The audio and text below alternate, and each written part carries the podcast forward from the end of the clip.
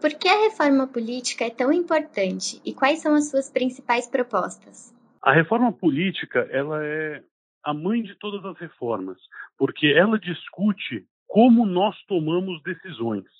Então, todas as decisões que são feitas, seja uma eventual reforma tributária, uma eventual a reforma da previdência como foi discutida, é, reformas no sistema de justiça, tudo isso passa por quem são as pessoas que propõem, quem são as pessoas que votam as decisões e como essas pessoas se relacionam tanto entre si como com a população.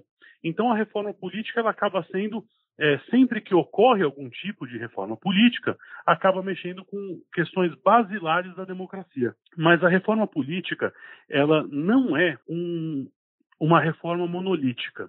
Você tem vários aspectos da reforma política. Você pode discutir sistemas eleitorais, você pode discutir sistemas partidários, sistemas de governo. Neste momento, inclusive, várias discussões paralelas estão acontecendo no Congresso Nacional. Se fala desde semipresidencialismo, que é uma alteração no sistema de governo, como de distritão ou voto distrital, que é uma alteração no sistema, no sistema eleitoral, e também se discute, por exemplo, financiamento de campanha ou relacionamento de partidos políticos, é, como, por exemplo, a cláusula de barreiras. A proposta do movimento pelo voto distrital é que a discussão seja exatamente pelo voto distrital, que muda a forma como nós votamos nas eleições. Hoje em dia, no Brasil, existe um sistema proporcional. Esse sistema proporcional quer dizer que o voto de todo cidadão brasileiro, todo eleitor brasileiro, no, é, numa eleição, ele é dado não somente ao candidato, mas também ao partido do candidato. Ao final da eleição, os partidos é, fazem o cálculo de quantos assentos eles ganham qual a proporção dos votos de determinado partido, e esses votos são distribuídos de acordo com os candidatos que receberam a maior votação dentro de cada partido. Nós entendemos que dois problemas principais surgem desse, é, desse sistema eleitoral. O primeiro problema crucial é que os custos de campanha são muito, muito grandes, ficam muito altos. Porque todo mundo concorre com todo mundo. Dentro de um próprio partido, você está não somente concorrendo com os seus adversários de outros partidos, mas, pelo formato do sistema eleitoral brasileiro, você concorre também com todas as pessoas do seu partido. E concorrência tende a gerar um aumento de custos, porque se o seu concorrente gasta mais dinheiro, você corre atrás de mais dinheiro para gastar também para não ficar para trás. Quanto mais concorrente, maior o custo que acaba sendo gerado. O segundo grande problema, ele diz respeito ao relacionamento do eleitor com o político. Num sistema proporcional como nós temos hoje, o relacionamento deveria ser mediado pelo partido político. Afinal de contas, o voto vai também ao partido. Num sistema distrital, todo mundo sabe exatamente em quem votou ou quem o representa. Porque se eu sou de um distrito dentro da cidade de São Paulo, ou de um distrito em outro município do Brasil, eu sei quem é o deputado que representa aquele distrito. Mesmo que eu não tenha votado nele, eu sei quem é a pessoa que deveria estar me representando. E daí você vai procurar o cara para fazer toda a cobrança necessária, né? o representante para fazer toda a cobrança necessária.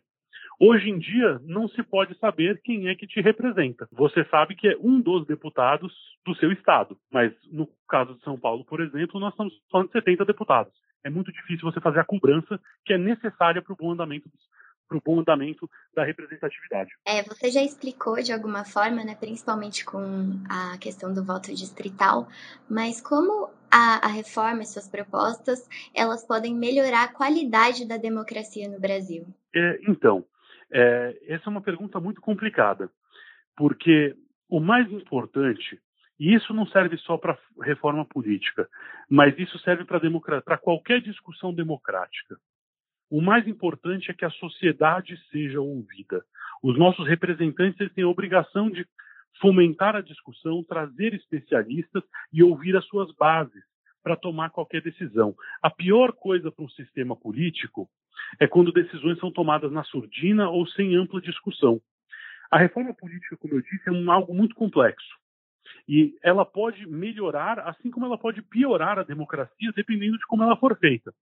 E não existe nenhuma bala de prata, nenhum sistema perfeito, nenhuma mudança que sozinha resolva todos os problemas do Brasil. Então, o mais importante sobre a discussão da reforma política é que ela seja uma discussão que seja tida por toda a sociedade brasileira. Então, isso precisa ser ensinado nas escolas, isso precisa ser discutido nas associações de classe, discutido nas associações de bairro, nas associações comerciais. Isso precisa ser discutido em outros ambientes que não somente no Congresso. Porque, diferentemente da maioria das outras reformas, a reforma política é uma reforma que trata sobre como os nossos representantes chegam aonde eles estão e como eles podem se comportar. Por isso, essa discussão não pode ser tida exclusivamente pelos nossos representantes. Quanto menos a sociedade participa de uma discussão de reforma política, pior tende a ser o resultado da própria reforma ser feita. Talvez um bom exemplo positivo seja a discussão que foi tida no final da década de 80, começo da década de 90, quando nós criamos a Constituição Cidadã. Infelizmente, a partir de um momento, o brasileiro delegou essa discussão para os seus representantes e saiu da discussão política. E nós acabamos não evoluindo de lá para cá para fazer as melhorias que a nossa democracia precisa.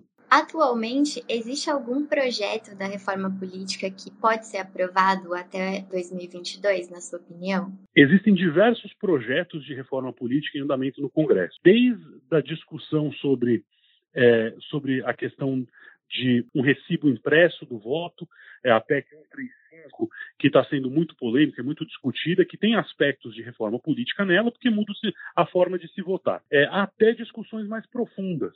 Existe uma discussão sobre a revogação da cláusula de barreira, impede que dinheiro seja transferido para partidos que não consigam uma votação mínima nas eleições.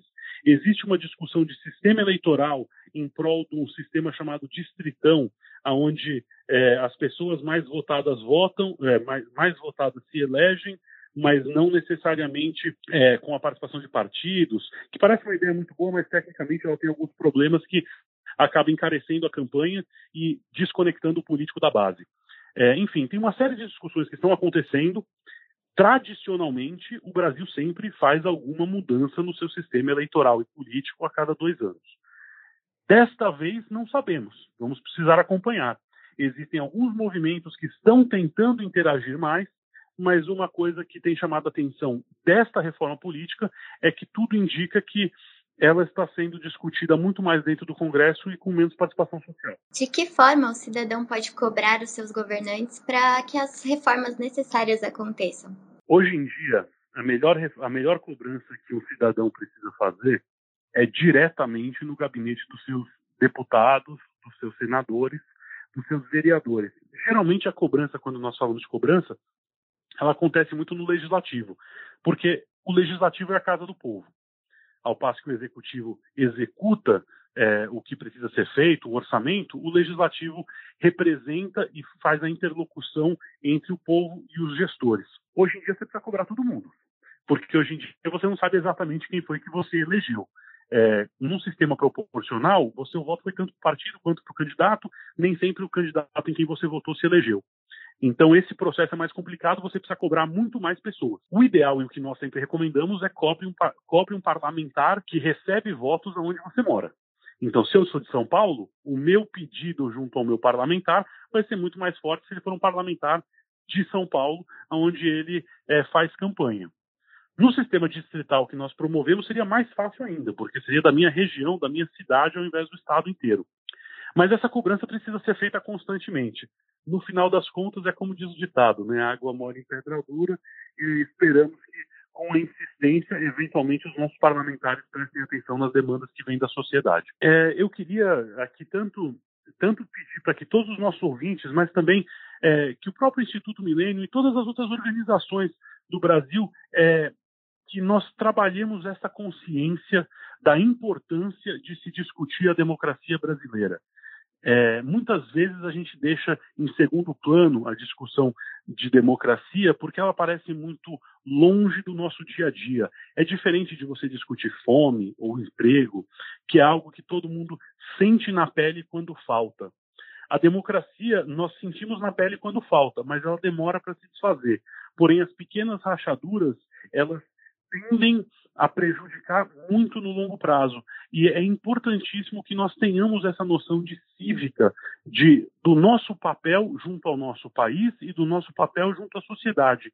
E isso é a base da discussão de reforma política. É, então fica um apelo meu aqui é, para todos que estão nos ouvindo de tentarem se informar, é, porque, como eu disse, esta é a discussão que precede todas as outras discussões.